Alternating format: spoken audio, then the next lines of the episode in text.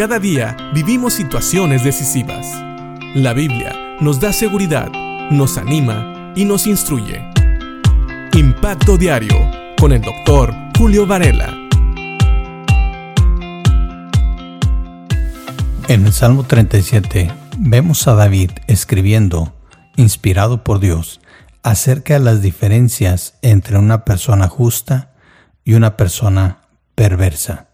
Ya vimos que cuando habla aquí de una persona justa, no se refiere a alguien cuya justicia proviene de sí mismo, sino que se refiere a una persona que confía en Dios y que tiene a Dios como su Dios, a Jehová Dios, el Dios de la Biblia, como su Dios y que se mueve buscando hacer siempre su voluntad.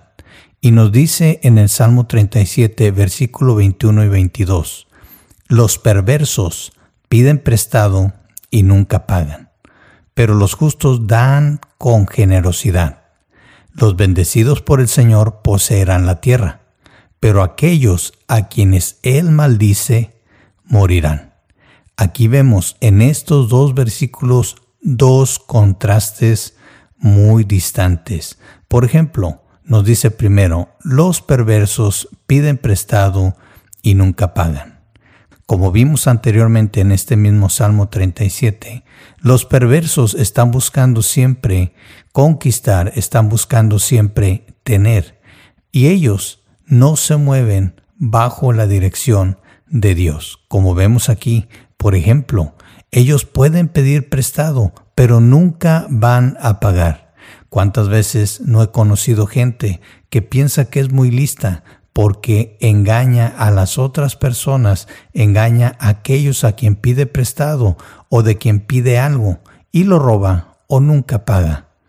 Ellos piensan que son más listos, más astutos que las otras personas, pero la realidad es que no es así. Simple y sencillamente son ladrones.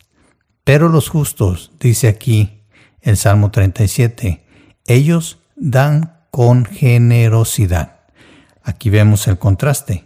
Mientras el injusto, el perverso, el que no conoce a Dios, roba, el justo da. ¿Y qué contraste? Porque muchas veces habíamos dicho que vemos a los injustos, vemos a los perversos tener aún más dinero, más propiedades que a veces aquellos que seguimos al Señor. Sin embargo, ellos no disfrutan lo que tienen, aún disfrutan robando, pero el justo, aunque a veces no tiene tanto, aprende a dar con generosidad. Y ya vimos también anteriormente, y lo vuelve a repetir Dios en el versículo 22, que son los bendecidos por el Señor los que al final poseerán la tierra los que al final logran sus objetivos, los que son bendecidos por Dios, los que realmente logran algo, son aquellos que ponen su confianza en el Señor. Pero aquellos a quienes Él maldice, morirán. Dios no bendice a aquellos que van en contra de Él.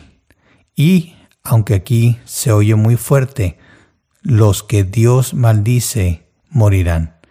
Lo contrario a bendecir es precisamente maldecir. Y aunque vemos aquí que son los injustos los que rechazan a Dios, vemos que también, aunque hay muchas bendiciones que Dios hace llegar a justos e injustos, hay algunas que nunca van a llegar y una de ellas es la vida eterna. La vida eterna es para aquellos que aceptan a Cristo como Señor y Salvador aquellos que tienen a Dios como a su Dios, aquellos que creen el mensaje del Evangelio, ellos son los que al final de cuentas van a tener vida eterna. Muchas veces también, especialmente en el Antiguo Testamento, cuando se habla de morir, también se refería a la muerte física. ¿Por qué? Porque al final de cuentas los enemigos de Dios caían a espada, no se salían con la suya. Pero también debemos de pensar en el carácter espiritual de esto. Aquellos que no conocen a Dios no van a poder gozar de vida eterna, ¿Por qué? Porque al rechazar a Dios, rechazan su palabra y rechazan el mensaje del Evangelio. Entonces nunca creen en el Señor Jesucristo como Señor y Salvador y por lo tanto no pueden ser salvos. Aunque Dios ha extendido su mensaje para todos, no todos lo quieren oír. Y esa va a ser la maldición de aquellos que no creen en Cristo, aquellos que no creen en Dios.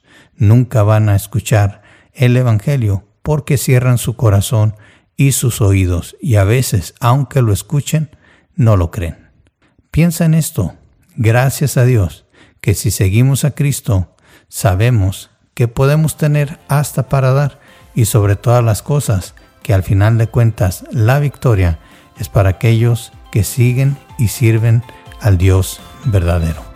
Piénsalo y que Dios te bendiga.